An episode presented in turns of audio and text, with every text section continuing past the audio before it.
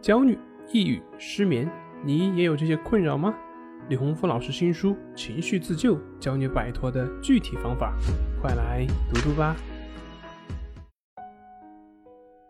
今天要分享的作品是如何改变讨好性心理，做强大的自己。我们经常会看到某某成功人士、某某领域的牛人，他会把一件事情做到极致。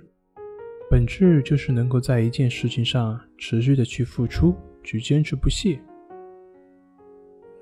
那个才是他千锤百炼之后的一种处事功夫。这个层面呢，往往是人格层面的真正稳定、真正的成熟。而所谓的成功呢，这个才是根本。有一段时间。我的一位朋友写作比较顺利，他的公众号一月之内涨粉一万，也有不少编辑去找他出书。这个时候，他的心态发生了变化。一方面，他希望更多更快的去写更多的文章，会有带来更多的粉丝；但另外一方面，他也想未来会有很多的。广告、产品以及社群，于是他花了很多时间去考虑公司化的运作，但是慢慢的，他反而写不出来了，因为当你太想写一篇与众不同的文章的时候，当你带着各种理念的时候，其实也就是对自己有各种要求的时候，就不好下笔了。在一篇文章的表达欲出来之前。你的脑海里面已经想到的是他后续的成功，那么往往就很难写下去，因为你的心已经静不下来了。这就是所谓的求认同。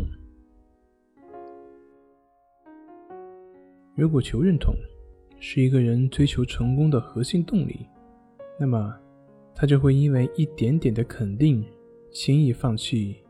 对于目标的专注，因为他的注意力是在外面，他的注意力是在比较、攀比之中，所以内心是很容易失去平衡。成功的本质，在我们前面已经说过，就是稳定的人格结构，前提必须是宽广，才能稳定。而这位朋友的失衡呢，反映出他的紧缩，他依旧陷在自我的坑洞里面。不足以导向成功。一个有内在核心驱动力的人，他本质是在求能力，而不是求认同。他是开阔自由的，在创作中去寻找成就感，用有限的生命去玩无限的创造，而不是只是关注自己是否充当了一个强势的角色，从中确认自己的价值感。那样，你还是没有走出自我。这里是重塑心灵心理训练中心，我是杨辉，我们下次再见。